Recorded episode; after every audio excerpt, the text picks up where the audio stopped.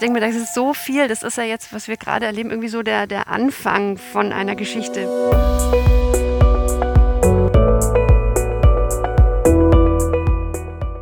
O-Ton Allgemeinmedizin. Der Podcast für alle, die sich für hausärztliche Themen interessieren. Hallo und herzlich willkommen zu O-Ton Allgemeinmedizin, über kurz oder lang, dem Podcast der Medical Tribune zum Thema Long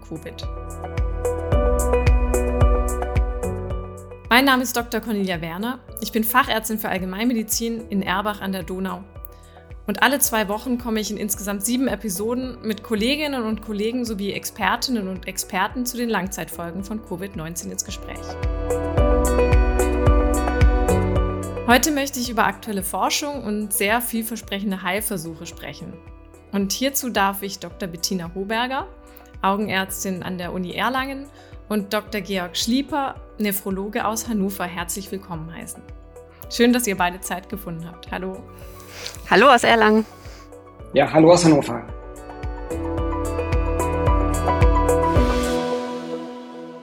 Ihr habt euch eigentlich mit ganz anderen medizinischen Bereichen beschäftigt vor der Post-Covid-Welle.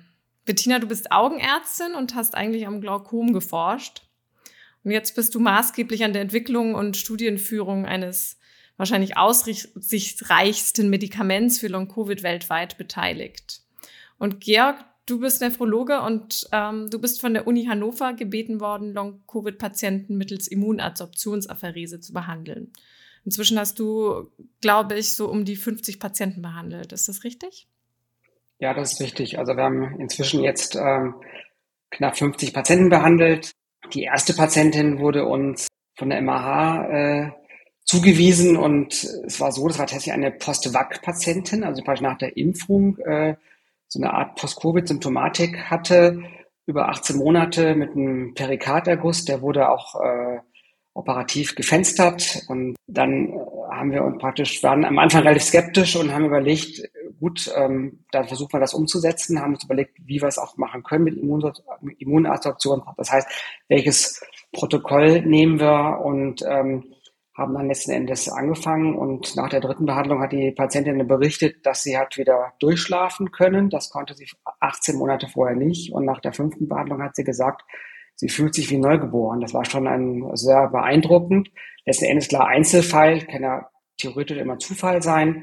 Aber dann haben wir darauf basierend in einer gewissen Zurückhaltung äh, gesagt, wir behandeln jetzt dann zehn weitere Patienten, haben jetzt auch zusammen mit der Medizinischen Hochschule Hannover gemacht, der MH, mit Klar, wir keine Kontrollgruppe, aber haben Blutproben, wir haben äh, Fragebögen und wissenschaftlich evaluieren zu können von Seiten der MAH, auch was ich letztendlich oder was wir ganz wichtig finden und haben dann diese zehn Patienten behandelt. Da ist bei acht Patienten gut angesprochen und so haben wir halt gesagt, okay, wir machen das sehr sorgfältig, gucken immer, machen es immer tatsächlich, also bei jedem Patienten wird letztendlich wirklich in Zusammenarbeit äh, mit der Post-Covid-Sprechstunde der, der Rheumatologie der MAH arbeiten wir zusammen, dass da letztendlich Blutproben entnommen werden. Es gibt dann elektronische Fragebögen am Anfang und am Ende. Und äh, so glaube ich, äh, dass man das sehr seriös machen kann. Das ist ganz wichtig, weil es auch in Deutschland jetzt schon viele Praxen gibt für Naturheilverfahren, die mal eben nochmal irgendeine Art geartete Apharese machen. Aber letzten Endes äh, ähm, Frage ist, ähm, liegt das technische Know-how auch vor? Also theoretisch kann ja jeder Arzt privat anbieten, aber äh, ich glaube, dass es wichtig ist, dass also schon da Experten da sind, die sich praktisch mit extrakorporalen Verfahren auskennen. Das sind letztendlich Nephrologen und ähm, ich war ja früher an der Uni Aachen gewesen. Fünf Jahre lang habe ich die immunologische Sprechstunde dort betreut ähm, und äh, auch viele ist jetzt richtige Autoimmunerkrankungen gesehen. Und äh, wir haben auch tatsächlich Immunadaptationen auch dann durchgeführt ähm, auf der Intensivstation bei neurologischen schweren Indikationen oder auch bei schweren nephrologischen Erkrankungen gibt es so Vaskulitit in der Niere, wo praktisch dann Dialysepflichtigkeit droht. Und das ähm, haben wir dann letzten Endes, also Plasmaseparation oder Immunadaptation durchgeführt. Deshalb insofern hatte ich ja schon gewisse Berührungspunkte und ähm, dann war eine gewisse Zeit an Ruhe. Aber ähm, wo jetzt das Thema aufkam, haben wir gedacht, okay, versuchen wir das letzten Endes umzusetzen. Mhm. Du hast jetzt gerade eben schon gesagt, Autoimmunprozesse, weil nämlich ähm, sowohl bei dir jetzt als auch bei Bettina geht es um Autoantikörper, richtig? Kannst du ganz kurz das erklären, wie das ist? Es, ähm ja, klar, genau. Also letzten Endes ist es so, nein, also ich denke, ähm, wenn man sich überlegt, also Post-Covid oder auch Post-Vakzine, ähm, gibt da verschiedene Hypothesen, wie genau zustande kommt. Ähm, gibt auch viele gute Untersuchungen, aber ich denke, ein Faktor, der wichtig zu sein scheint, dass bei sehr vielen Patienten oder einem Großteil der Patienten, die diese Symptomatik haben, konnten jetzt auch viele hochrangige Journale Autoantikörper nachweisen. Ja, also das ist äh, mehrfach publiziert. Diese GPCR-Antikörper, oder? Zum Beispiel, gibt da verschiedenste tatsächlich. Also da welche, welche wir dann nehmen, das muss man noch schauen. Aber das muss auch noch wahrscheinlich noch besser evaluiert werden. Aber generell, dass Autoantikörper nachgewiesen sind, das zeigen doch jetzt sehr viele ähm, Studien und ähm, ähm, so, dass letztendlich wir irgendwie ein Autoimmunphänomen haben. Ich glaube nicht, noch nicht, dass es eine richtige Autoimmunerkrankung ist. Äh, das ist auch letztendlich noch nicht gut definiert. Wir haben ja keine guten diagnostischen Kriterien, aber wir haben jetzt ein Autoimmunphänomen Phänomen und diese Autoantikörper, zum Beispiel jetzt die ähm, agonistischen äh, gegengekoppelten äh, Antikörper, können ich gut erklären, ähm, können auch gut die Symptomatik erklären und können auch erklären letztendlich, warum Patienten so eine ähm, ähm, warum letztendlich krank sind. Aber es ist nicht so, dass, wir, dass, wir, dass man jetzt sagen kann, der und der äh, Autoantikörper ist der beste Autoantikörper, den kann man nehmen für eine Diagnose oder also einen Schwellenwert. Dafür muss es einfach noch weitere Untersuchungen geben. Bislang, es gibt also Hinweise darauf, ich glaube, Autoimmunprozesse ja, aber dass man so, so einen Autoantikörper schon direkt jetzt als diagnostisches Kriterium verwenden kann, dafür ist, glaube ich, noch zu früh. Aber im Rahmen von Forschung, glaube ich, sehr wichtig, einfach um dann noch mehr kennenzulernen und noch mehr weiter zu forschen. Mhm. Georg, kannst du bitte ganz kurz das Prinzip von der Immunadsorptionsapherese erklären, weil uns hören jetzt nicht nur Kollegen, ähm, sondern auch ein paar Betroffene mit zu. Ähm, ihr setzt es normalerweise ein, eben bei rheumatischen, bei Autoimmungeschehen. Und was genau passiert bei diesem Prozess?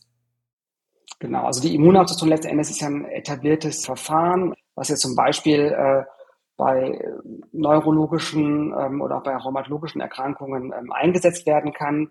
Es kommt, da es ja technisch relativ aufwendig ist, wird es dann nicht jetzt routinemäßig irgendwie täglich auch in den Kliniken eingesetzt. Es ist so, dass, dass wir zum Beispiel in unserer Praxis äh, Patienten haben, die praktisch eine schwere so therapierefraktäre Myasthenie haben oder wir haben neulich eine Patientin auch jetzt äh, letzte, vergangenen Woche behandelt, ähm, die hat einen schweren Schub ihrer äh, multiplen Sklerose gehabt und die dann letztendlich dann regelmäßig behandelt werden. Also da ist das etablierte Verfahren, aber im ambulanten Bereich sind das alles dann immer Einzelfallanträge, die man vorher von der Kasse genehmigen kann. Das ist in der Klinik so ein bisschen anders. Im Rahmen jetzt praktisch von, von Post-Covid oder Post-Vac ist es ein experimentelles Verfahren. Wir haben keine gute äh, Kontrollgruppe. Es gibt ja keine experimentelle Studie, keine das ist also keine kontrollierte Studie, wo es einen Vergleichsarm gibt. Das ist ein großer Schwachpunkt. Das sehen wir auch. Das muss letztendlich durchgeführt werden. Was passiert jetzt natürlich bei der Immunabsorption? Ist so letzten Endes, dass das Blut äh, wird, ich sag mal, gereinigt. Blut wird, ähm, erstmal wird, wird vom Blut äh, das zellfreie Plasma von den Blutzellen getrennt. Und äh, dieses zellfreie Plasma läuft das über Adsorber und in diesen Adsorbern letzten Endes da äh, geschieht dann der Prozess, dass da Immunglobuline, Immunkomplexe entfernt werden. Und das ist, wie gesagt, hocheffizient. Ähm, da gibt es ja verschiedene Möglichkeiten, verschiedene Systeme auch, verschiedene Firmen, die das äh, äh, jetzt anbieten. Aber wie gesagt, da sieht man sehr hohe Quoten der Absenkung der Immunglobuline, ähm, vor allem auch der, ähm, äh, des Immunglobulin Gs. Und damit letzten Endes haben auch schon Studien gezeigt, also zum Beispiel dies, äh, diese gegengekoppelten äh, ähm, Rezeptorantikörper, dass die auch ähm, im Rahmen der einer Immunabsorption, das hat Frau Scheibenbogen gezeigt, äh, dass die auch im Rahmen der Immunabsorption entfernt werden können. Und wie gesagt, danach das gereinigte Blut wird dann wieder dem Patienten letztendlich zurückgeführt. Aber es werden im Prinzip unselektiert die IgGs entfernt. Genau, also es, es, erfolgt keine weitere Selektion, das ist richtig, genau. Also das heißt, also Immunglobuline werden entfernt. Man, man, muss wissen, Immunglobuline sind ja nicht nur im Blut, die sind ja auch in anderen Kompartimenten, anderen Gewebsräumen. Und äh, es ist so, dann gibt es dann noch Austauschprozesse zwischen diesen sagen wir, extravaskulären Kompartimenten und äh, dem intravaskulären Blut. Da sagt man oder sagen Studien sagen, dass es innerhalb von drei bis fünf Tagen komplett ausgetauscht werden kann. Es gibt einen gewissen Gradienten.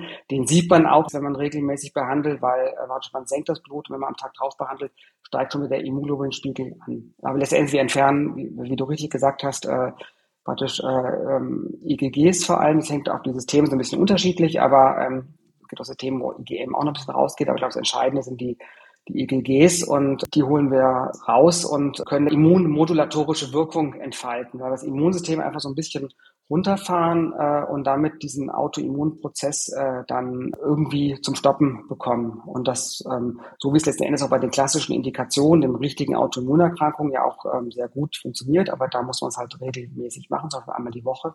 Aber so, dass bei Post-Covid, Post-Vakzine, wo wir jetzt letzten Endes fünf, teilweise auch sieben Behandlungen machen, aber ähm, bei den vielen Patienten oder bei der Mehrzahl der Patienten ähm, sehen, dass die das Besserung verspüren und ähm, das auch nicht dann direkt wiederkommt, wenn sie dann noch einen längeren Zeitraum nicht ähm, behandelt werden. Da können wir jetzt tatsächlich ein halbes Jahr bereits überblicken von den ersten Patienten und es bei einem Patienten kam es tatsächlich ähm, zum Rebound, aber der hat sich auch erneut an Covid angesteckt. Das heißt, er hatte klassisch Post-Covid, ist nochmal angesteckt, dann kam dann, dann die Rückmeldung, ja.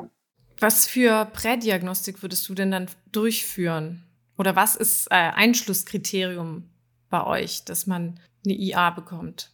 Genau, Prädiagnostik ist natürlich ein sehr wichtiges Thema, weil die Patienten müssen ja sehr, sehr gut ausgesucht sein. Also wir, wir haben ein experimentelles, wir haben ein äh, äh, technisch aufwendiges Verfahren. Es war, sagen wir, relativ nebenwirkungsarm, aber das funktioniert gut. Wir sehen da keine großen Komplikationen, also aber tatsächlich die nötige Erfahrung dafür haben wir auch. Patienten müssen gut ausgewählt sein. Ich denke, ganz wichtig ist, dass, eine, dass andere Erkrankungen müssen ausgeschlossen sein. Also ganz klar, ich denke, Sie brauchen eine, ähm, Zustand nach Covid-Infektion, Zustand oder Zustand nach Impfung. Dann wie gesagt, dann sollte man, denke ich, schon die drei Monate abwarten, so dass man auch dann bei Post-Covid ja vom Post-Covid-Zustand spricht. Und in diesen drei Monaten sollten die Patienten eigentlich dann sämtliche Diagnostik gemacht haben, um andere Erkrankungen auszuschließen. Das heißt, je nach Symptomatik, neurologisch, kardiologisch, pulmologisch, rheumatologisch, endokrinologisch, aufwendige Laborchemie, das ist viel. Also ich denke, das ist, das ist sportlich, Georg. Das ist echt sportlich. Also drei Monate, das wäre super, wenn man das hinkriegt das ist schwierig. Ich meine, es hängt, glaube ich, von der Symptomatik ab. Ich denke, wenn einer jetzt überwiegend oder fast ausschließlich neurologische Symptomatik hat, dann muss der nicht zwingend jetzt zum Lungenfacharzt gehen. Aber ich denke, wenn einer eine, äh, eine Neuropathie hat, äh, die jetzt auftritt, dann klar muss er zum Neurologen gehen und der wird sich auch eine zerebrale Bildgebung brauchen. Der braucht ein, ein kranielles MRT, ganz klar. Oder wie gesagt, wenn einer ähm, diese kardiologische oder kardiovaskuläre Symptomatik hat, ich denke, der muss zum Kardiologen gehen. Und wenn ein Kardiologe sagt, da ist letztendlich, er findet nichts, dann denke ich, ist es auch gut. Aber sowas ist halt wichtig, dass praktisch dann eine andere relevante Erkrankung ausgeschlossen wird, weil äh, dann, also wir können ja nicht, äh, dann wäre es ja eine letztendlich falsche Therapie, wenn was anderes dahinter stecken würde. Exakt, genau. Wir müssen ja im Prinzip eine Ausschlussdiagnose stellen beim, beim Long-Covid oder beim Post-Covid es gibt da keine klaren diagnostischen Kriterien letzten Endes. Ja, es gibt dann irgendwie Hinweise, ähm, ja, hat die und die Erkrankung, da muss man als andere ausschließen und dann sind Patienten, was auch ein wichtiges Kriterium ist für die Therapie, sind schwer krank, glaube ich, also drohende Berufsunfähigkeit oder sind äh, oder ähm, äh, sollen berentet werden. Es gibt auch Patienten, die haben bereits äh, Pflegestufe, Pflegegrad und dann so schwer krank, alles andere ausgeschlossen das kann noch länger als drei Monate dauern. Klar, also die Patienten sich melden, aber äh, das ist schon, die sind teilweise wirklich krank und äh, wenn man kein, nichts anderes feststellt, dann ist, glaube ich, ganz gut. Dann kann man in dem Zusammenhang überlegen, gut, viele Patienten haben schon diese Autoantikörper selbst bestimmen lassen, auch wenn sie noch nicht gut validiert sind. Die müssen natürlich noch, jetzt natürlich, da müssen auch weitere Studien erfolgen äh, bezüglich der Autoantikörper, aber es gibt ja schon viele Labore, die da jetzt gute ähm, Erfahrungen haben bezüglich auch der agonistischen Antikörper. Äh, und wenn die dann auch hoch positiv sind, alles andere ausgeschlossen und da kommt die Anfrage und eine akute Infektion ist ausgeschlossen, auch, denke ich, ganz wichtig. Also, dass jetzt zum Beispiel keine äh, ähm, äh, Epstein-Barr-Virus, aktive Epstein-Barr-Virus-Reaktivierung oder Infektion vorliegt. Aber dann, denke ich, kann man da die Behandlung ähm, durchführen und ähm, das, äh, denke ich, ähm, funktioniert auch ganz gut. Mhm. Also so eine Art äh, Lymphozyten-Transformationstest vorher oder auf Herpesviren, auf reaktivierte EBV und so wäre schon ganz sinnvoll. Na, da weiß ich auch nicht, wie gut diese Tests äh, ähm, validiert sind. Die ganz großen Labore machen das nicht. Ich weiß, es machen einige Hausärzte, aber wie viel die aussagen, also ich finde es sehr interessant, gerade bei diesen Tests kommen auch Patienten an und die sagen, ja, es müssen jetzt drei chronische Infektionen, also Inf Infektionen müssen behandelt werden mit Antibiotika. Und ich sehe da immer so ein bisschen auch, dass da. Ui, okay. Nein, aber es ist wirklich, aber ich, wie viele falsch positive Ergebnisse gibt es da? Also von der, von der Klinik kennt man ja so, dann macht man misst die spezifischen EGG, kann, macht die EGM natürlich, ähm, und selbst wenn die EGM positiv sind, äh, wird dann letztendlich dann jetzt im Rahmen von Virusinfektionen dann die Virus-PCR gemacht. und oder also DNA oder RNA und wenn dann es gibt falsch positive EGM-Befunde, die muss man immer dann diskutieren, besprechen natürlich, aber ähm, also aus meiner Erfahrung, also wie gesagt, ich hatte auch die, die habe ja schon erwähnt gehabt, dass die immunologische Sprechstunde ähm, der RWTH, der Uniklinik RWTH Aachen betreut habe, da gab es relativ viele falsch positive ähm, Borrelien-Befunde. Die waren alle antibiotisch auch entsprechend äh, ähm, abgedeckt und gut therapiert, also über Wochen lang mit zwei verschiedenen Antibiotika. Und äh, da stellt sich die Frage, was steht dahinter? Und ähm, da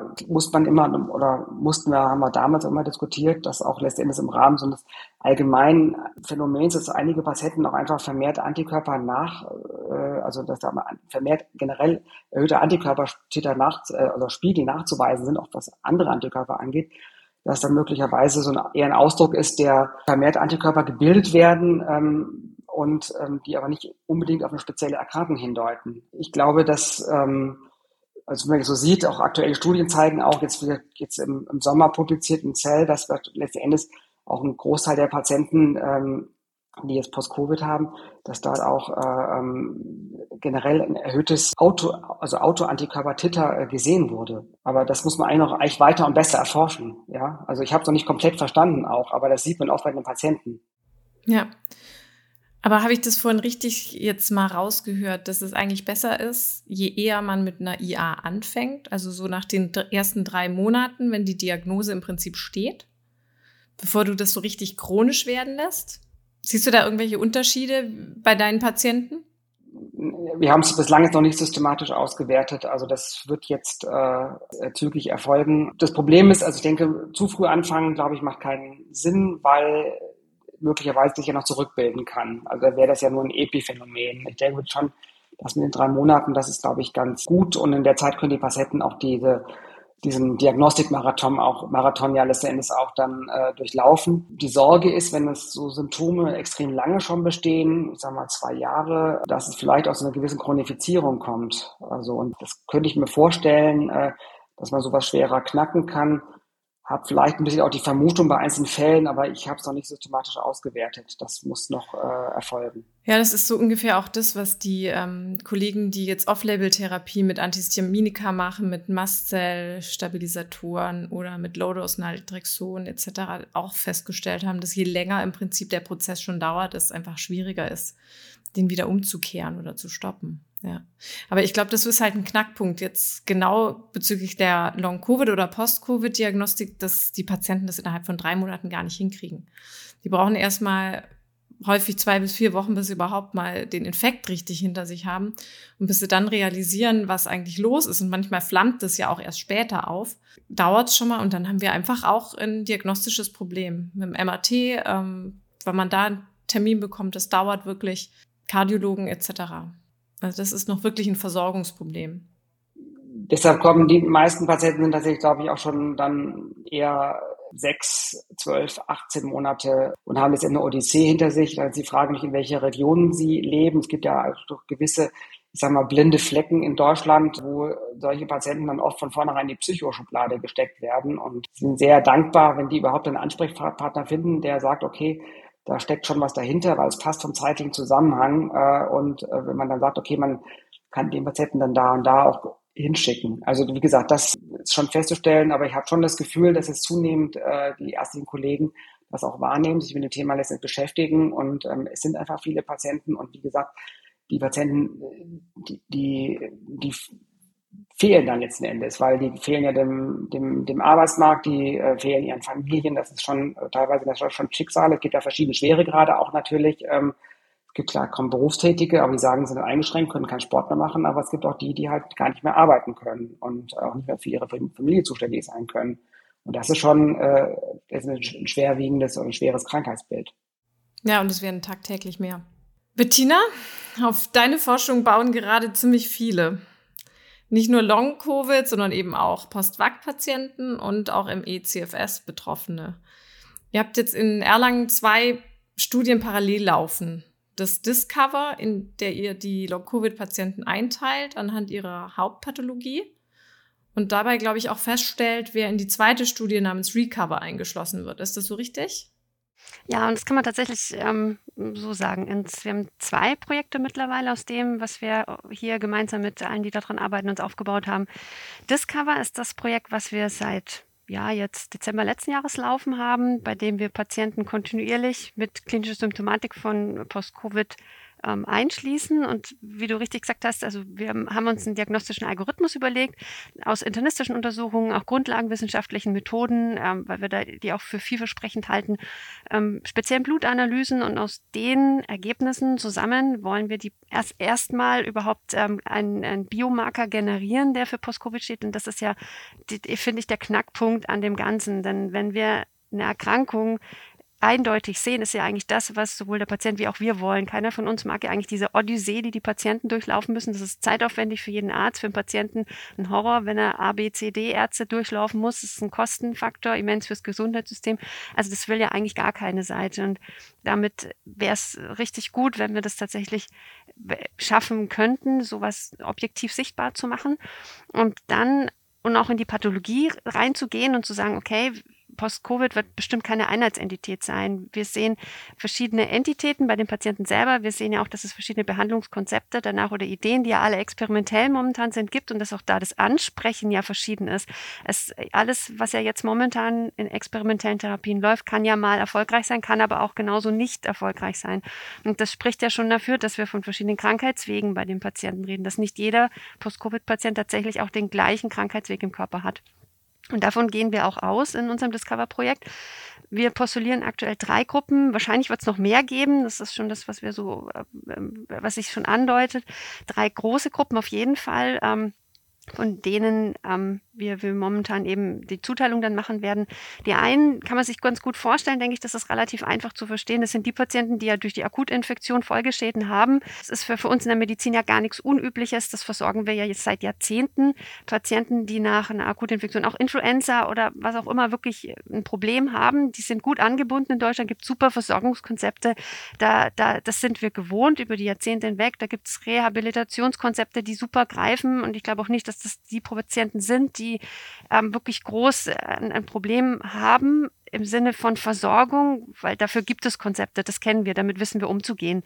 Wirklich viral, viral äh, bedingte Folgeerscheinungen im Sinne von Organschäden.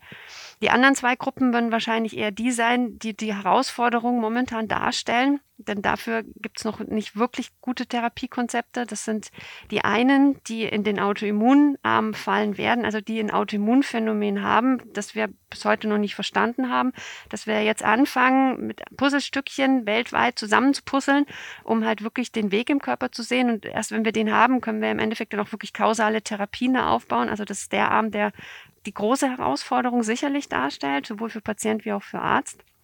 Und dann wird es noch einen dritten Arm geben. Das sind die Patienten, die den Virus nie komplett aus dem Körper eliminieren konnten, die ihn immer noch in kleinen Mengen haben und der Körper kämpft dagegen an man kann sich andenken, vielleicht mit noch mal einer Boosterimpfung, dass es ähm, dem Patienten was bringen wird, wird sich auch zeigen, ob das tatsächlich effektiv sein wird. Aber das ist auch im Endeffekt noch ein, eines der großen Therapiefragezeichen, wenn man so will, ob das tatsächlich dann auch das Ansprechen hat. Und dieser Autoimmunarm ist tatsächlich dann auch der, der die Verbindung zwischen unseren beiden Projekten darstellt. Denn das sind die Patienten, ähm, von denen wir uns erhoffen, dass wenn wir diesen Autoimmunmechanismus blocken können, das kann man sich ja über verschiedene Ansatzpunkte denken. Ein Weg ist sicherlich auch die Immun Immunadsorption, die gerade schon angesprochen wurde, die ja auch in, in die in IgG-Mechanismen im Endeffekt ja greift, ähm, oder über Aptamere, egal wie man das macht, das ist dann das, wo man sich hofft, wenn man das blockt, stoppt, unterbricht, wie auch immer, die Patienten eine Verbesserung bringen. Und aus dieser Gruppe werden eben Patienten dann in Recover ähm, rein rekrutiert und das wird dann die Medikamentenstudie sein, bei der wir spezifisches Aptamer geben werden, um zu sehen, ob wir damit diesen ähm, speziellen Autoimmunweg blocken können. Kannst du da schon irgendwas verraten von der Verteilung, die ihr festgestellt habt bei Discover? Wie viel Viruspersistenz, wie viel Organschäden, wie viel Microclots etc.? Das ist tatsächlich gerade noch laufende Studie. Also wir rekrutieren ja kontinuierlich und die Analysen, die darf man sich auch nicht so vorstellen, dass die sofort da sind. Die sind richtig, richtig aufwendig. Also da stecken ein Potpourri an Diagnostika drinnen und diese Diagnostika sind auch nicht so wie, wir machen jetzt ein Blutbild und ich habe danach vielleicht äh, fünf Stunden später schon einen Teil der Ergebnisse, sondern da bekommen wir ein mannigfaches an Bildern, an Datensätzen, die wir allein mit unserem menschlichen Gehirn gar nicht mehr in der Lage sind auszuwerten. Das sind hochkomplexe Aufnahmen und das noch von mehreren Geräten. Das wird auch mit künstlichen Algorithmen ausgewertet. Da werden neuronale Netze trainiert, um diese riesen Datenmengen überhaupt zu verarbeiten. Damit ist es auch so, dass wir uns gerade in diesem Prozess befinden, dass wir die Patienten einschließen, dass wir schon immer so neuronale Netze trainieren, aber wie man von künstlichen Intelligenzen kennt, die leben halt auch mit großen Datensätzen. Und ähm, daher heißt für uns immer im Endeffekt weitere Patienten einzuschließen, damit die neuronalen Netze immer mehr lernen können und immer besser die Patientencharakterisierung dann machen können aufgrund der Daten, die wir einspeisen. Und wie viele Patienten habt ihr inzwischen eingeschlossen? Ach, wir müssten jetzt, glaube ich, irgendwas über 150, 200 momentan haben. Mhm. Toll. Das ist aktuell laufend. Also da, das geht weiter. Und ihr könnt Ihr könnt mit einem Quantiferon-Test, könnt ihr das Virus in der Persistenz nachweisen, richtig? Wir haben verschiedene Tests dabei, ja, und einer davon, das machen wir mit unserem Herrn Harrer hier bei unserem Klinikum, der das, ähm, die Rheumatologie hier bei uns mit vertritt in unserem Projekt und auch der Leiter vom rheumatologischen Labor hier bei uns ist. Und seine Expertise schätzen wir darin sehr und er hat eben die Möglichkeit, über einen speziellen Quantiferon-Test diese ähm, T-Zell-Aktivität noch zu prüfen, ja. Das ist ja super. Das müsste man eigentlich ein bisschen breiter auch ähm, anbieten können in Laboren. Ist es so schwierig, äh, das zu machen, einen Quantiferon-Test so spezifisch? Da bin ich überfragt. Weil eigentlich finde ich das super, das wäre super spannend, ja. Ich denke mir, das ist so viel, das ist ja jetzt, was wir gerade erleben, irgendwie so der, der Anfang von einer Geschichte. Ich empfinde es jedenfalls so, mhm. ja, der mhm. Anfang von einer Geschichte, wie wir bestimmt erleben werden, dass neue Diagnostika entstehen. Das ist ja wie also in der Augenheilkunde kann man sagen, es gab auch halt einfach der Bereich, wir haben ein neues Diagnostikum bekommen und dann haben wir bestimmte Veränderungen gesehen, die für eine Erkrankung gesprochen haben. Und so wird es jetzt, könnte ich mir vorstellen, auch so sein, dass wir halt einfach von Patienten sprechen, die Symptome haben, die wir mit unseren momentanen Diagnostika, die wir haben, einfach nicht sehen können. Aber deswegen gibt es sie. Und jetzt sind halt eben vielleicht auch wirklich grundlagenwissenschaftliche Methoden gefragt, also welche, die halt noch nicht wir in der Klinik etabliert haben, die jetzt gebraucht werden, um diese Veränderungen halt sichtbar zu machen. Und irgendwann sehen wir sie und wenn wir sie sehen, können wir sie verstehen und auch ins Labor gehen und gucken, was ist der molekulare Weg. Und wenn wir das wissen, können wir wieder mit, mit Medikamenten drauf ansetzen, die es vielleicht schon gibt. Ähm, kann ja zugelassene Medikamente sein oder es wird neu aufgebaut. Das ist sicherlich dann der Weg, der weitergeht. Also ich denke mir, das ist gerade so eine Geschichte. Rückwirkend werden wir sie, werden wir sie wahrscheinlich besser verstehen können, aber es ist, denke ich, schon wirklich was Besonderes, was wir da gerade erleben. Aber wie bist du jetzt als Augenärztin überhaupt dazu gekommen? Ähm, hätte ich auch nicht gedacht, dass ich mal hier jetzt sitze und mich mhm. über Long-Covid ähm, unterhalte, interdisziplinär. Hätten sie mich, also war nie gedacht. Ähm, der Weg war vielleicht sogar ein bisschen ähnlicher wie, wie beim Georg über das, was wir halt in den Jahren vorher gemacht haben. Ja, er hat sich ja mit ähm, Rheumatologie dort auch beschäftigt und ist jetzt in der Nephrologie. Ich habe mich im Glaukombereich mit ähm, der Immunologie oder besser der Autoimmunologie beschäftigt auf Forschungsebene. Das ist auch eine Erkrankung, die ähm, mit einer der häufigsten Erblindungsursachen ist, darf man nicht unterschätzen. Und wir wissen bis heute nicht genau, warum das ist. Also wir wissen viele, wir kennen Faktoren, die können wir auch beeinflussen, aber den Hauptknackpunkt haben wir bis heute noch nicht aufgeklärt. Obwohl es viele Jahre, Jahrzehnte von vielen Seiten weltweit Forschung gibt, wissen wir das nicht. Und dementsprechend gibt es auch da noch keine Heilung. Es gibt keine kausale Therapie.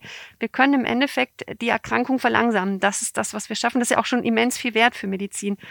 Und in dem Kontext ist natürlich alles immer, finde ich, spannend, was so ein bisschen mal abseits von irgendwelchen schon bekannten Bahnen geht. Und ähm, Immunologie, Autoimmunologie ist im Glaukombereich jetzt nicht das große Grand bisher ähm, gewesen, wo wir gesagt haben, ja, ähm, das ist es. Ich fand super spannend, hab, ähm, gibt in Deutschland wenige Gruppen, die sich auch mit dem Bereich beschäftigen. Und wir haben uns unter anderem da mit dem, diesen speziellen Autoantikörpern gegen G-Protein gekoppelte Rezeptoren, da speziell Beta-2-Rezeptoren beschäftigt. Und das hat einen, tatsächlich auch einen ganz gewissen Anwendungsgrund. In der Augenheilkunde geben wir Augentropfen. Die Augentropfen sind unser Therapeutikum, mit dem wir den Patienten helfen, die Erkrankung langsamer zu machen, indem sie den Augendruck senken. Jetzt gibt's ähm, vier verschiedene Klassen, die wir geben können. Und eine davon, und das ist auch die erste, die wir hatten seit den 60er Jahren, ähm, sind Beta-Blocker, die wir lokal den Patienten geben. Und dann kann man sich so überlegen, okay, man gibt Beta-Blocker, so war auch tatsächlich die Idee damals, und blockt damit einen Rezeptor. Könnte es nicht sein, dass es vielleicht bei der Erkrankung irgendwas gibt, was diesen Rezeptor stimuliert, irgendwas im Blut? Und so ist damals diese Idee entstanden. Es war auch noch vor meiner Zeit, ähm, als diese Idee aufkam. Und man hat ähm, gesucht nach etwas im Blut, was Rezeptoren aktivieren kann. Und damals hat auch schon ähm, Kooperation, das ist ein Kooperationsprojekt, sowas macht man immer mit verschiedenen Personen zusammen, haben wir mit dem Herrn Wallokat gemeinsam eben ähm, auf mit seinem Essay zum Beispiel jetzt spezifische Autoantikörper, die Rezeptoren aktivieren, gesucht und haben tatsächlich dann auch welche gefunden, die Beta-2-Rezeptoren bedienen. Und dann war es aber immer noch so, dass man sagt, okay, da ist jetzt was im Blut, wo was in einem Essay, was ja nichts mit Mensch zu tun hat, das ist ein Zellkultur-Essay, ähm, aktiviert, dann kann es ja immer noch ein Phänomen sein. Das muss ja jetzt immer noch nicht wirklich einen, Krankheits, einen Krankheitsbezug haben. Es gibt ja sicherlich viel, was im Blut rumschwimmt, was überhaupt nichts ausmacht. Der Körper ist wieder eliminiert. Und da war damals dann der Schritt, dass ähm, als Proof of Concept damals eine Immunadsorption gemacht wurde, gemeinsam mit unseren Rheumatologen hier in Erlangen, bei dem wir bei Glaukompatienten mit der Idee eben die IgGs diese speziellen Beta-2-Autoantikörper gehören zur Gruppe der IgGs, herauszuwaschen. Unspezifisch sicherlich, denn damit wischt man alle IgGs raus, bringt den Körper eigentlich im Endeffekt in eine Immunschwäche in dem Moment rein und eben hat auch diese Autoantikörper mit rausgewaschen und dann hat man geguckt, ob in dem wichtigen Parameter für die Erkrankung, dem Augeninnendruck in dem Fall, sich was ändert. Und wir haben gesehen, dass sich was getan hat. Es war vorübergehend. Die Autoantikörper sind auch wiedergekommen. Das war kein für die Ewigkeit Effekt. Ja, nach einem gewissen Zeitraum waren die, wurden die wieder gebildet von der B-Zelle, waren wieder da und der Augendruck ist dann auch wieder angestiegen.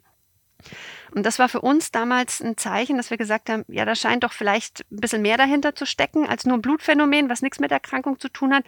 Ähm, lass uns doch einfach mal weiter gucken, was es damit auf sich hat. Und ähm, so war es dann auch, dass wir dann geguckt haben, okay, ist es jetzt was Seltenes? Kann es ja immer noch sein, muss ja nicht jeder haben.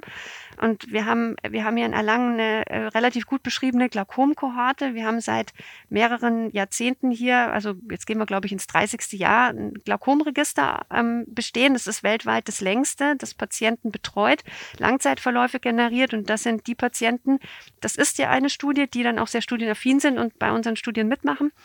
Und mit dem Patienten haben wir eben dann ähm, nach, also, äh, äh, gucken können, ob auch dieses Autoimmunphänomen in hohen Prozenten vorliegt oder eben ob es eine Randerscheinung ist. Haben dann gesehen, es kommt doch relativ häufig vor, also gar nichts so Seltenes. Und es ist auch bei verschiedenen Glaukomarten da. Glaukom ist nicht, ein Glaukom ist das gleiche. Es gibt da auch verschiedene Untergruppen, wie sicherlich bei vielen Erkrankungen. Man darf nicht immer denken, ein Schlagwort und alle sind gleich. Das ist nicht der Fall. Es ist immer wichtig, mal in die Gruppen reinzugehen, zu gucken, ist jeder gleich? Nein. Gibt es Untergruppen? Ähneln sich Patienten? Patienten. Und dann das nächste, was für uns wichtig war, ist, da es sich um eine Augenerkrankung handelt, ist es auch vor Ort im Auge. Es ist im Kammerwasser, da gibt es eine eigene Flüssigkeit im Auge, die ähnlich wie Blut auch tatsächlich aus dem Blut heraus gebildet wird. Ob es da nachweis, nachzuweisen ist, auch das war dann der Fall. Und dann war der nächste Schritt, ähm, dass wir ähm, uns Gedanken gemacht haben, okay, jetzt scheint es einen Bezug zum Augeninnendruck zu geben, aber Beta-Rezeptoren sind ja nicht nur an ähm, den kammerwasserbildenden Organen, sondern auch an anderen Stellen im Körper, unter anderem auch auf Blutgefäßen. Und so war damals dann die Idee, naja, wenn es auch auf Blutgefäßen ist, kann ja auch sein, dass es die Durchblutung vielleicht verändert. Und für Glaukom wäre es tatsächlich durchaus denkbar gewesen, denn auch bei der, der Glaukomerkrankung ist eine Durchblutungsstörung mit beschrieben bei der Erkrankung. Auch das weiß man. Man weiß auch noch nicht genau, wie die entsteht. Man weiß, es gibt sie. Wir können sie auch nicht wirklich kausal therapien. Und so war die Idee, okay, es lohnt sich doch mal zu gucken, ob es da irgendwie einen Bezug gibt. Also haben wir Glaukompatienten uns angesehen mit diesem Autoimmunphänomen versus Patienten, die das nicht hatten und haben gesehen, da gibt es Veränderungen, die wir an den Augen sehen können. Und da kam tatsächlich auch jetzt in eine, diese Studie in eine Zeit rein, wo es uns überhaupt erst ermöglicht hat, so eine Studie zu machen. Ähm, wir haben seit, ja, jetzt ist noch nicht lang, mögen es jetzt vielleicht fünf, sieben Jahre sein, eine neue, zehn vielleicht höchstens, eine neue Technik, die nennt sich OCT-Angiografie. Sprich, vor 20 Jahren hätten wir das gar nicht machen können, wäre gar nicht möglich gewesen. Das ist eine Technik, mit der wir kontaktlos, schmerzfrei für einen Patienten die Augendurchblutung uns ansehen können. Und erst das hat es überhaupt möglich gemacht. Alles andere vor hätte man invasiv mit, man spritzt dem Patienten Farbstoff uns das anschauen können. Das macht man nie mit Studien, ja. Da muss wirklich ein Leidensdruck ein Patient, da muss ein Mehrwert für den Patienten sein. Sowas ist nicht möglich für im Rahmen der Forschung jemand äh, so ein invasives Verfahren zu unterziehen. Das ist, macht man nicht. Damit hat sich, finde ich, da damals sehr gut zusammengefügt, dass halt zu dem Zeitpunkt die Technik zur Verfügung war, man sie einsetzen konnte und man dieses Wissen ähm, halt erste Hinweise dafür ähm, zeigen konnte. Ja, und jetzt sind wir immer noch im Glaukombereich und in meinem eigentlichen Mädchen im Augen, in der Augenheilkunde kann man immer noch fragen, okay, und was hat das jetzt mit Long-Covid zu tun? Uni, wie überall an allen Universitäten immer sehr ähm, interdisziplinär, also sprich, wir, wir helfen oder gehen ja auch in andere Abteilungen, wir betreuen ja auch Patienten vor Ort, konziliarisch, das ist Usus, ähm, an jeden Kliniken weltweit. Und in dem Kontext betreue ich eine der Intensivstationen hier bei uns am Klinikum. Und damit intensiv sind die schweren Verläufe von sämtlichen Erkrankungen. Das muss jetzt nicht immer Covid sein, aber das war dann halt eben auch Covid, als die, erst, als die erste Welle, die, die Pandemie begann. Und damals ist mit einer Kollegin dort, ähm, der, der, einer lieben, lieben Intensivmedizinärztin, die Idee entstanden. Das war da eigentlich noch, als am Anfang sehr viel auf Lunge mit Lungenfibrose und schweren Lungenverläufen. Das, das war damals die, groß, der große Schwung in der Forschung. Da gab es nur wenig Fallberichte für ähm, dass das Virus auch das Endothel befällt. Und sie hat es damals in einem Nebensatz gesagt und äh, Endothel, da ist dann die Idee gemeinsam entstanden, okay, wenn es das Endothel befällt, ja, kann es ja wirklich vielleicht über eine Endothelitis, eine Entzündung von diesen Zellen und im Endeffekt zu einer Fehlfunktion führen. Und da gab es das Schlagwort endotheliale Dysfunktion in, in so einem Artikel und das ist ein Riesenschlagwort bei uns im Glaukombereich. Das ist was, wo wir seit Jahrzehnten kennen, wo wir wissen, irgendwas ist am Endothel defekt, an der innersten Schicht, irgendwas arbeitet nicht so, wie es soll. Und wir wissen nicht warum, wir können es auch noch nicht therapieren, aber Medizin ist so. Man nimmt Puzzlestückchen und guckt dann weiter, wie passt das zusammen. Und so kam es dann, dass wir gemeinsam angefangen haben, eine klinische Studie aufzubauen hier ähm, am Uniklinikum, eben gemeinsam mit der Intensivabteilung, mit der medizinischen Klinik 1, bei der wir gesagt haben, okay, wir laden Patienten, die bei uns am Klinikum waren, Covid hatten, ein, ähm, um den Augenstatus zu machen, um zu sehen, gibt es Augenveränderungen, die wir eben vielleicht mit der OCT-Angiografie sichtbar machen können. Und da Studienaufbau ist schon ein bisschen zeitintensiv, also der entsteht nicht von heute auf morgen. Da braucht man schon ein paar Dokumente und Genehmigungen. Und wenn man die hat, kann man loslegen. Und dann ist es auch so, dass wenn andere Personen noch gern mitmachen wollen, dass die dann auch gerne im Rahmen von Kooperation mitmachen können. Und so hat im Endeffekt auch Herr Wallukat gemeinsam an dem Projekt mitgearbeitet, dass er sich dieses spezielle Autoimmunphänomen angesehen hat bei den Patienten. Und auch das Max-Planck-Institut hier, der ähm, Herr Dr. Kretto und der Herr Guck, ähm, das mit diesen Verformungen, die ähm, sich auch Interesse dran hatten und gemeint haben, naja, vielleicht kann man ja im Endeffekt auch was daran sehen. Und so ist im Endeffekt dieses ganze, ähm, die ganze Long-Covid-Thematik hier bei uns dann ähm, angefangen zu beginnen. Ja, so hat es gestartet. Und dann hast du im Prinzip diese Post-Covid-Patienten untersucht und hast festgestellt, okay, hier stimmt einfach in, am Augenhintergrund in der Durchblutung einiges nicht ich würde da noch gar nicht vom Post-Covid-Patienten reden, weil damals wussten wir das noch gar nicht. Ah, okay. Also wir, wir haben tatsächlich damals ähm, gesagt, wir schauen uns Patienten nach einer Corona-Infektion an. Also da, da gab es weder Post-Covid noch Long-Covid, da wussten wir noch gar nicht, dass jemals sowas existieren wird. Mhm. Da war wirklich, können wir irgendwas monitoren? Gibt es irgendwas, was wir sichtbar machen können?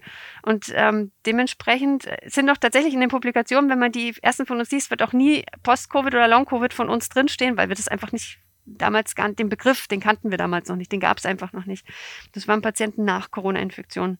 Und ja, so war es dann, dass wir eben OCT-Angiografie-Scans gemacht haben und gesehen, die Mikrozirkulation kann anders sein. Ähm, die ist sehr dezent anders. Also das kann man sich jetzt nicht so vorstellen, wie die am Infarkt geschehen. Dann würden die alle bei uns mit Gefäßverschlüssen oder ähm, im Endeffekt äh, wirklich als klinische Patientenversorgung anstehen. Das ist es sicherlich nicht, was ja auch gut ist. Es sind, es scheinen leichte Veränderungen zu sein, die auch über die Zeit sich verändern. Also wenn man so ein, wenn man einen Patienten mit Post-Covid, also wenn wir jetzt mal wirklich von Post-Covid reden, so eine Durchblutungsmessung macht, kann es durchaus sein, dass die Veränderungen, die wir an einer Stelle sehen, wenn wir die jetzt, sagen wir mal, drei, vier Stunden später machen, an einer anderen Stelle sind. Also das scheint so ein wirklich Auf und Ab an Durchblutung zu sein. Die Gefäße sind nicht ständig schlecht an einer Stelle, sondern ähm, sind mal gut, mal schlecht durchblutet. Immer so ein Auf und Ab, Auf und Ab. So scheint es sich darzustellen. Mhm. Und ihr forscht also in erster Linie daran, eben einen Marker zu haben für Post-Covid, für Long-Covid.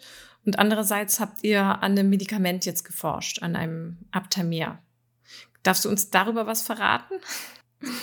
Wie funktioniert das? Was soll es tun? Macht man das einmal? Macht man das mehrfach? Ist es dauerhaft der Effekt? Diese ganzen ähm, Studien im Endeffekt, die wir ja jetzt machen dürfen, sind ja tatsächlich auf den Heilversuchen aufbauend, die wir im letzten Jahr hier am Uniklinikum machen durften. Wir haben ein Aptamer ähm, infundiert. Das ist eine einmalige Infusion gewesen über 75 Minuten mit der Idee, diesen Autoimmunweg zu blocken, diese Autoantikörper gegen G-Protein gekoppelte Rezeptoren, die im Rahmen der Erkrankung eben entstehen können, dass wir in diesen Mechanismus irgendwie eingreifen. Wie genau der Weg ist, das wissen wir noch nicht, das ist noch nicht bekannt. Und dass wir dann, das war die große Hoffnung damals, die Durchblutung verbessern können und damit die klinischen Symptome auch bei den Patienten mildern oder im besten Fall zum Verschwinden bringen können. So ähm, war die große Hoffnung hinter dem Ganzen.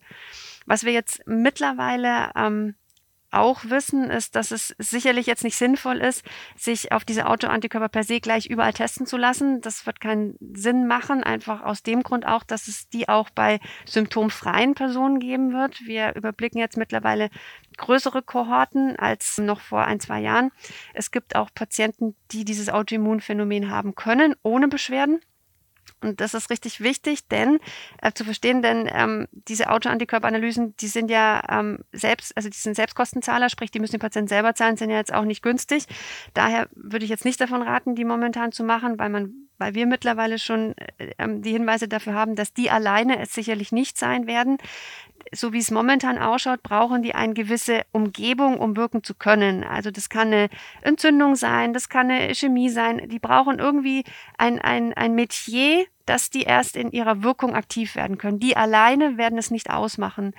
Es gibt schon Vorstudien, die sind alt, die sind ähm, auch nicht von uns Arbeits von einer externen Arbeitsgruppe. Da hat auch noch gar nicht keinen Long-Covid-Bezug. Das war alles noch wirklich gut vorher. Aber das sind ja auch Wissen, die man sich jetzt nutzen kann, um, um das Ganze besser zu verstehen. Die zeigen, dass es einen, einen speziellen Autoantikörper zum Beispiel in dem Tiermodell an einem gut durchbluteten Blutgefäß überhaupt nichts macht. Da passiert gar nichts, auch wenn es da ist. Wenn man dieses Gefäß ischämisch macht, im Rahmen eben dieses Tiermodells, dann wirken die, dann können die Gefäße sich verändern, aber eben nur bei ischämischen Gefäßen. Und das ist das, was wir jetzt rückfolgern auch auf das, was wir bei den Patienten jetzt in, im Rahmen der klinischen Studie mitsehen oder den Kontrollen auch, wenn man es so möchte. In klinischen Studien laufen immer Kontrollpatienten mit, die im Endeffekt symptomfrei sind. Dass es auch nennen wir es Träger von ähm, speziellen Autoimmunphänomenen gibt, geben kann. Jetzt im Speziellen diese Autoantikörper, die alleine nichts machen, die, die, die, da passiert gar nichts. Die hat man halt, und vielleicht baut sie der Körper sogar ab, ist ja auch anzudenken, dass die B-Zelle vielleicht irgendwann in Ruhe geschickt wird und dieses Autoimmunphänomen wieder verschwinden kann.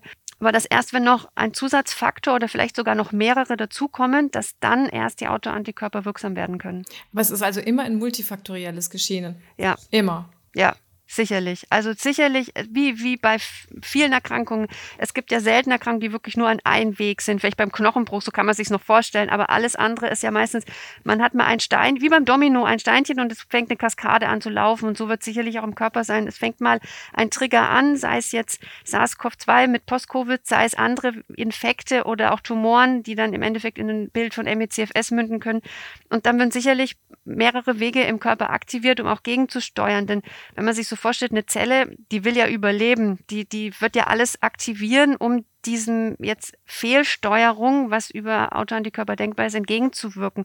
Da werden sicherlich Parallelmechanismen anfangen zu laufen, die ähm, dann im Endeffekt multifaktorielles Geschehen machen und vielleicht sogar noch mit Trigger von außen oder vielleicht eine Prädisposition, die Patienten mitbringen, dann in, in, ja, in einfach verschiedene Richtungen laufen können. Und so kann man sich dann vielleicht auch vorstellen, dass wenn Krankheiten, was wir vorhin ja auch schon angesprochen hatten, länger da sind und vielleicht so chronifizieren, also sprich im Endeffekt chronifizieren ist in mein, meinem Verständnis eigentlich ein, ein auf molekularer Ebene ein, wie ein Einfrieren eines Mechanismus des Körpers, dass er damit überlebt, dass er sich anpasst an die Gegeben, an die Krankheitsgegebenheiten, die da sind. Und dass man, wenn das über sehr viele Monate, Jahre läuft, dass man so einen Mechanismus wieder rückgängig macht, kann man, kann man bestimmt schon versuchen, aber wird sicherlich länger brauchen, weil es einfach wie so ein eingefahrenes Uhrwerk ist.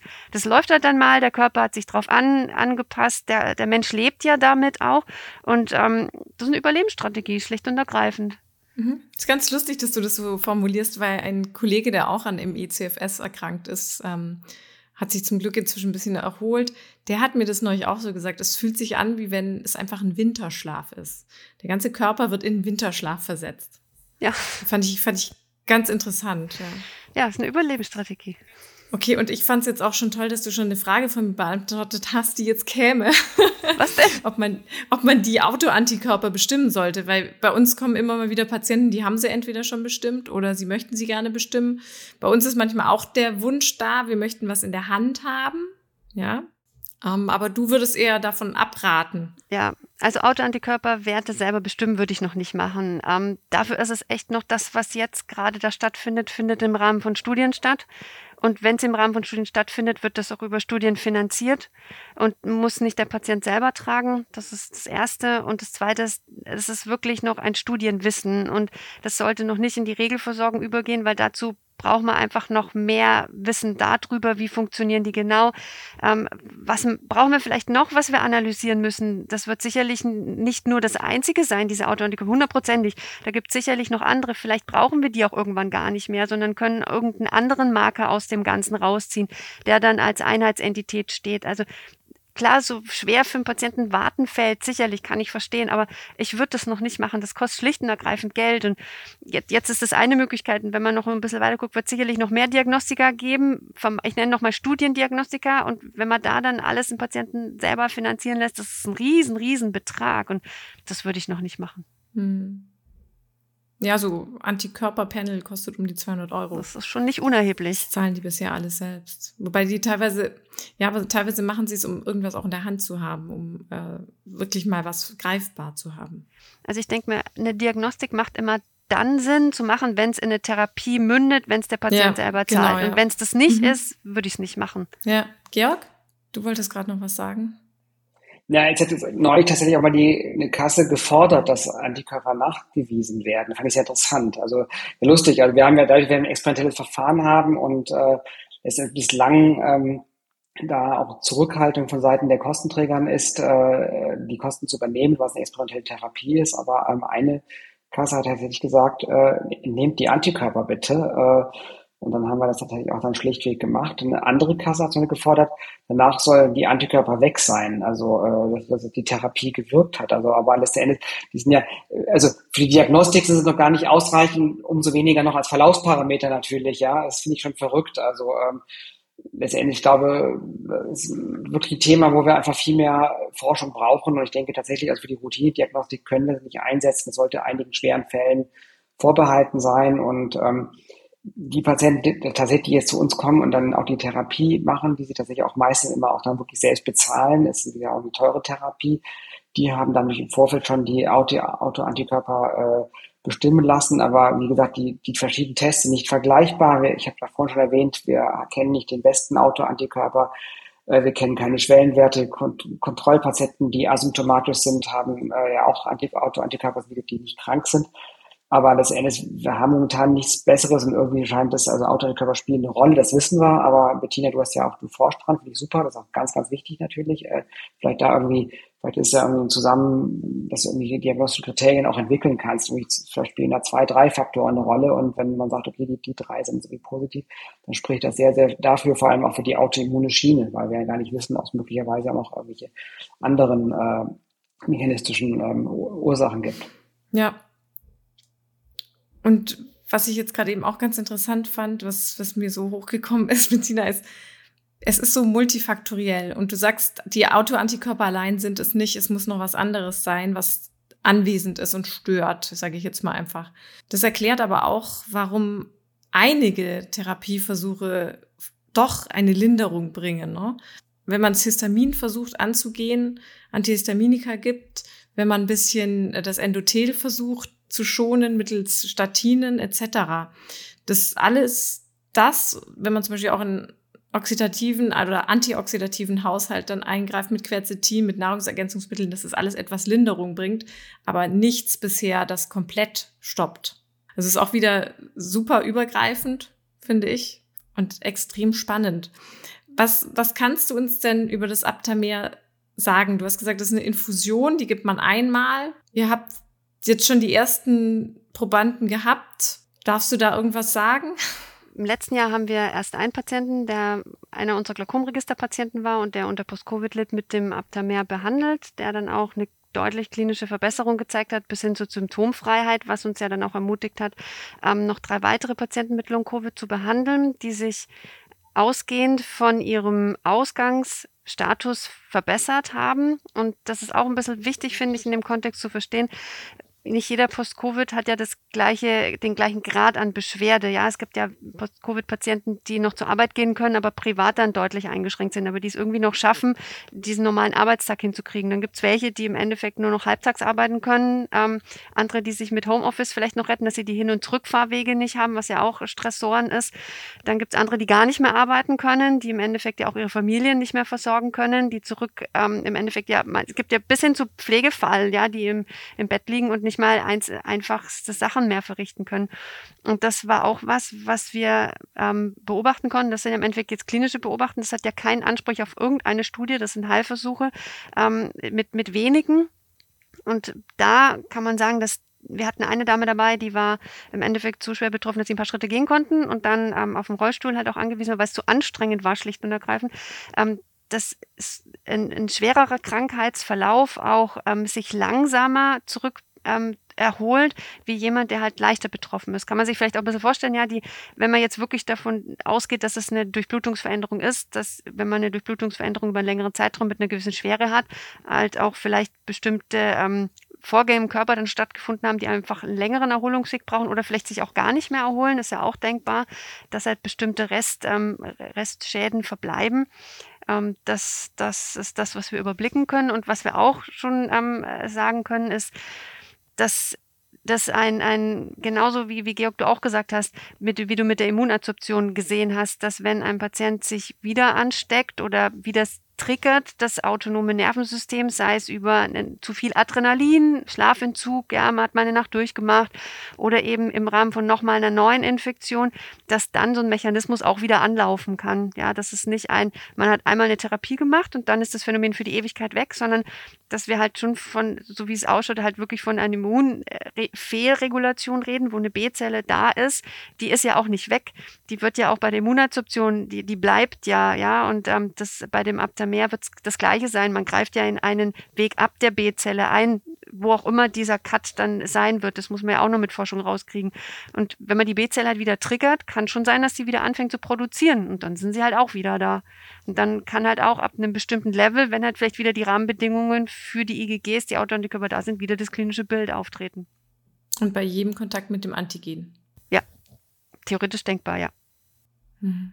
Spricht also komplett gegen das aktuelle Vorgehen mit den ständigen Covid-Infektionen. Ist eigentlich, wenn man sich so ein bisschen überlegt, kann man sich ähnlich wie MECFS sehen. MECFS ist ja im Endeffekt auch ein, ein viral getriggertes, fehlgeleitetes Immunsystem, von dem man ja auch davon ausgeht, dass das autonome Nervensystem eine Rolle spielt. Also im Endeffekt klinisch sehr ähnlich und auf dem molekularen Weg auch durchaus plausibel.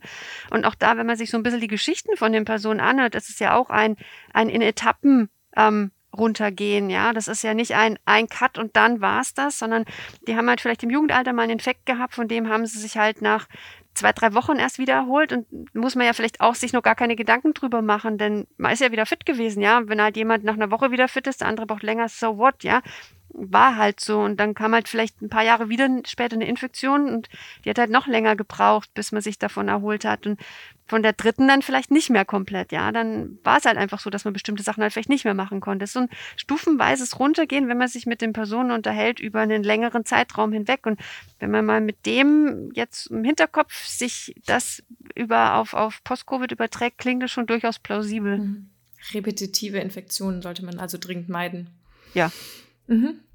Ich kann da vielleicht noch äh, ergänzen, also letzten Endes, also weil wir die Patienten auch nachverfolgen, die wir behandelt haben und ich versuchen, die praktisch alle vier Wochen anzurufen und festzustellen, und natürlich gerade jetzt bei denen, wo das nicht angesprochen hat, habe ich so das Gefühl, aber ich muss es noch, also jetzt nur ein Gefühl, aber dass da tatsächlich auch schon im Vorfeld was war. Diese Woche habe ich da also ich glaube zehn Telefonate geführt und bei drei der drei der Patienten, wo es halt wie gesagt nicht angesprochen hat, da kam raus, die haben im Vorfeld auch schon tatsächlich mal Infekte gehabt, auch schon vor Covid und wo sie lange gebraucht hatten, äh, sich von zu erholen. Also das war äh, das war, glaube ich, einmal ein Epstein-Barr-Virus-Infekt, bei zwei anderen war es nicht klar letzten Endes, aber das haben die dann auch dann sehr plausibel geschildert, dass sie im Vorfeld auch länger gebraucht haben, sich zu erholen. Und das sind auch noch Dinge, die man vielleicht im Vorfeld erfragen müsste, aber das macht es immer noch aufwendiger natürlich. Aber äh, eine ausführliche Anamnese ist extrem wichtig. Da spricht auch so ein bisschen für die Neigung, dass die Patienten irgendwie, sei es eine genetische Prädisposition haben oder auch letztendlich irgendwie so ein Autoimmunphänomen, so leicht, dass es leicht triggerbar ist einfach. Das, wie du Bettina gesagt hast, aber dieses multifaktorielle, was wir bei einigen anderen Erkrankungen ja auch haben, aber die biologischen Systeme können sich ja irgendwie schützen letzten Endes vor Erkrankungen, aber wir haben verschiedene Abwehrmechanismen, aber wenn halt so einiges äh, nach und nach mehrfach getriggert wird oder noch andere unglückliche Umstände sind, dann einfach letzten Endes dann die Erkrankung dann halt dann ausbrechen kann. Mhm.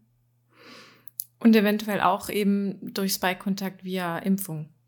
Genau, also letztendlich, das ist ja, das, also Postvac ist ja so gar kein großes Thema tatsächlich, aber es tritt auf äh, mhm. und ähm, zum Glück nicht. Ja, genau, letztendlich ist ganz klar, also die Impfung, ganz klar, also man soll sich impfen lassen, soll, da darf man auf keinen Fall falsch verstehen, dass man sich da nicht impfen lassen soll, weil das Risiko, dass nach Postvac was auftritt, ist ja deutlich, deutlich geringer, als durch eine Corona-Infektion irgendwas Schwerwiegendes zu haben, das ist ganz klar, aber ähm, es gibt halt die paar Postvac-Patienten und äh, die auch wahrscheinlich dann so, die auch immer auch geartete dann Prädisposition haben. Da ist es so, tut sich auch schwer, die Patienten dann, diese, diese Patienten neu zu impfen. Für alle anderen, die nichts gehabt haben, glaube ich, äh, die können, soll man auch impfen. Das ist, glaube ich, ganz hm. wichtig natürlich, äh, weil Impfung hat schon gewissen Schutz. Aber das ein Patient, der ist ein Postwachs-Syndrom nach der ersten, zweiten oder dritten äh, Impfung bekommen hat. Äh, ich glaube, dass man da zumindest wenn die jetzt nicht mit den aktuell gängigen Impfstoffen, die letztendlich das Spike-Protein auch irgendwie, ähm, also wo da das der Ansatzpunkt, der immunologische Ansatzpunkt ist, dass sie letztendlich dann nicht mit diesem Impfstoff ähm, geimpft werden. Und natürlich ist auch so, dass da, dadurch, dass die Symptomatik ja bei dem Post-Vax-Syndrom ähm, ähnlicher zur Post-Covid-Zustand, Post-Covid-Syndrom ist, spricht ja auch nur dafür, dass wir irgendwie ein immunologisches äh, Phänomen haben. Also dieses Autoimmunphänomen, was wir vorhin auch schon erwähnt haben. Ich glaube, dass das auch eine Rolle spielt. Aber ich glaube, Postvac wird im Verhältnis deutlich weniger sein, äh, als was dann an, an Post-Covid-Zustand-Patienten sein wird. Aber ähm, es gibt Patienten, es gibt tatsächlich immer noch ärztliche Kollegen, die sagen, sowas gibt es nicht. Und das ist tatsächlich, ich glaube, da wird man diesen Patienten noch nicht gerecht. Also äh, da, wenn, die, wenn die vorher gar nichts hatten und nach der Impfung irgendwann tritt eine Symptomatik auf, die nicht gut erklärbar ist, die schwerwiegend ist, ähm, dann glaube ich, äh, dann kann man auch sagen, das ist dann ein Post-Vax-Syndrom. Das ist, glaube ich, auch äh, wichtig und ist, wie gesagt, nicht gut publiziert. Das sind auch bislang nur wenige Einzelfälle, die ja letztendlich in der Literatur zu finden sind. Ähm, aber ähm, das äh, sind natürlich auch Patienten, die natürlich äh, ähm, dann auch schwer krank sein können. Ja, auf jeden Fall. Wobei ja, also wie du schon gesagt hast, das Risiko bei einer Covid-Infektion, äh, Long-Covid, Post-Covid zu bekommen, ist ja 500 mal höher, laut, laut den aktuellen Zahlen. Ne? Also ähm, ich denke, es spricht noch immer alles auch für diese aktuellen Impfungen. Ähm, weil einfach, wie wir gesagt haben, ne, ähm, es ist jedes Mal dieses Infektionsroulette. Trifft es mich dieses Mal mit Post-Covid oder nicht? Und diese repetitiven Infektionen sollte man dringend vermeiden. Und ja, am besten mit viel Antikörpern dagegen kämpfen. Welche Kosten kommen bei euch auf einen Patienten zu mit so einer Immunadsorptionsapherese? Gut, also Immunadsorption ist ein relativ ähm, teures Verfahren. Diese Adsorber, die wir benötigen, ähm, sind äh, sehr speziell. Die wirken sehr gut, um die Immunglobulin rauszuholen, aber so tatsächlich ähm, eine Behandlung, von Firma zu Firma etwas unterschiedlich, aber etwa 2500 Euro kostet letzten Endes mit Materialkosten, Schläuche, dann noch Personalräume etc. noch dazu. Ähm, ähm, so dass man, wenn man jetzt fünf Behandlungen macht, dann mit Gesamtkosten ähm, von 12.000 bis 13.000 Euro reden kann. Das ist schon eine Stange Geld, das ist viel. Und die werden meistens bisher nicht übernommen, diese Kosten von den Kassen, ne? Das muss man meistens privat zahlen. Das ist so, so ein bisschen, wo man also also ich weiß, dass andere das ähm, zum teureren Preis ähm, anbieten. Ich glaube, da ist man ein bisschen dem Erfolg auch verpflichtet, also glaube ich, weil wenn ein Patient, also aber also einerseits merkt man eine gewisse Hilflosigkeit der Patienten, weil die ja, um, um so eine Stange Geld äh, in die Hand zu nehmen, das ist ja, ähm, ist ja ein Luxusurlaub oder ein Kleinwagen, je nachdem. Viele können es gar nicht leisten. Äh, ähm, aber die Patienten machen das dann und dann finde ich dann, äh, also wir versuchen auch dann alles auch zu geben, dass alles letztendlich optimal läuft und äh, ähm, aber äh, klar, äh, und wir schreiben aber auch dann Anträge für die Patienten, unterstützen die auch. Ähm, ich denke gerade, was also jetzt Fall Postvac angeht, ist es so, der Staat sagt ja auch, dass ähm, für die mögliche Impfschäden, Impfnebenwirkungen er in die äh, Bresche tragen möchte, dass er praktisch dafür äh, dann, dann einspringt. Äh, so dass Patienten dann da möglicherweise die Chance haben, dass er dann irgendwann rückerstattet wird. Äh, und ähm, glaube aber, das zeigt nochmal, wie, wie wichtig es ist, Studien zu machen, um das letztendlich zu etablieren, um auch dann letztendlich Kostenträger davon zu überzeugen, dass das äh, ein sinnvolles Verfahren ist, weil Patienten oder ein Großteil der Patienten profitiert davon. Und wenn man dann, dann auch die, die, die möglichen Folgeschäden sieht, die dann gesamtgesellschaftlich entstehen, äh, entstehen, ist das natürlich dann nur ein, ist das dann nur ein Bruchteil. Aber da ist, glaube ich, dann Politik auch mitgefordert, äh, weil die Kassen gucken nur auf ihre Gelder und wenn der Patient dann einmal ja in der Rentenkasse ist, dann ist es ja nicht mehr so dramatisch. Aber ich denke, dass man muss halt schon diese teilweise jungen Patienten sehen, die Anfang 20, Ende 20, Anfang 30 sind. Letztendlich, also ich glaube schon, dass die dem äh, Arbeits- und Familienleben erhalten sein sollen. Bettina, wenn eure Recover-Studie mal zu Ende sein sollte, hast du schon irgendwelche Schätzwerte, was so eine Therapie kosten würde? Das kann ich tatsächlich gar nicht sagen, weil das ja rein in den Händen des Pharmaunternehmens dann liegen wird. Mit welchem Preis die bei einer, ähm, die müssen im Endeffekt dann ihre Zulassungsstudien durchlaufen und auch eine Zulassung erst bekommen. Also das ist ja der Weg, den das Pharmaunternehmen dann geben muss. Und dann wird der Preis im Endeffekt vom Pharmaunternehmen definiert. Also zusammenfassend könnte man sagen, allein eine Long-Covid-Behandlung, wenn ich jetzt mal ausgehe von einer IA, Wahrscheinlich wird, wird so ein Präparat bei euch ähnlich viel kosten. Was heißt bei euch eben bei dem Hersteller, weil es am Anfang erstmal wieder patentrechtlich geschützt ist und ja auch viel Aufwand in der Forschung vorher mit sich gezogen hat. Ähm, also ein Long-Covid- oder Post-Covid-Patient um die 12.000 Euro ganz locker mal.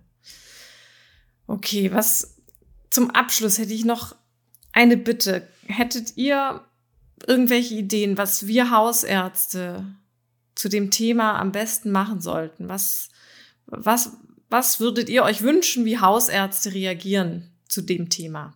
Also ganz wichtig, die Patienten, die, die haben ja auch, haben wir vorhin schon darüber erwähnt, dass die ja oft auch so eine Odyssee durchlaufen sind und teilweise werden sie in eine Psychoschublade gesteckt, da tut man ihnen groß Unrecht. Also ich glaube, das muss man ernst nehmen. Ich denke aber, die Zuhörer, die das jetzt anhören, die, glaube ich, äh, die muss man gar nicht mehr überzeugen, die haben das Problem schon erkannt. Aber ich glaube, was, was wichtig ist, hatte ich vorhin auch schon erwähnt, dann guten Diagnostik. Auch ähm, es ist aufwendig ist, aber ich denke, die brauchen gute Diagnostik letzten Endes. Ähm, klar müssen noch jetzt die Antikörper weiter erforscht werden, aber letztendlich ich glaube schon, dass man dann die, die Hauptsymptome der Patienten, dass man die schon zu den entsprechenden Fachdisziplinen äh, schicken sollte. Ja, ich glaube, das ist, das ist wichtig, also in meinen Augen, um dann, weil auch das natürlich ist für den Prozess, äh, weil dann hat man, wenn man jetzt sag mal eine schwere neurologische Erkrankung ausgeschlossen hat, ähm, hat der Patient trotzdem noch die Symptome, aber letztendlich hat man dann was anderes dann ausgeschlossen. Und ähm, möglicherweise, ich denke auch gerade, wenn für das Aptamer irgendwann zugelassen wird, aber dann wird man ja auch da diagnostische Kriterien haben. Und okay, vielleicht gibt es schon dann ein Antikörperpanel, was immer auch, was man nehmen kann, aber ich denke, ähm, wenn es jetzt, egal, rein neurologische Symptomatik, glaube ich, dann muss halt immer vor zum Neurologen oder wenn es halt irgendwie kardiovaskulär ist, zum Kardiologen oder das Gefühl hat, es irgendwie doch irgendwas Rheumatologisches, das glaube ich, äh, sollte man schon machen.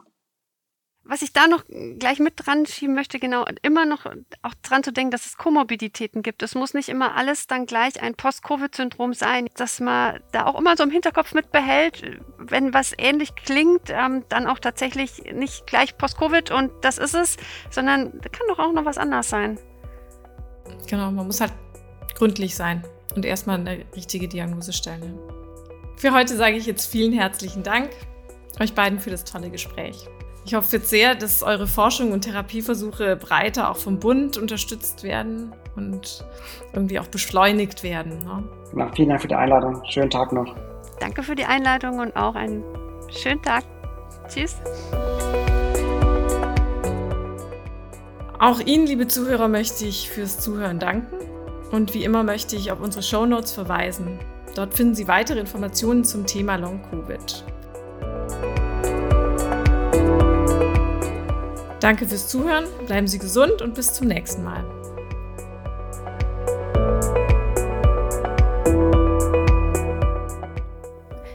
Das war O-Ton Allgemeinmedizin, der Podcast für alle, die sich für hausärztliche Themen interessieren.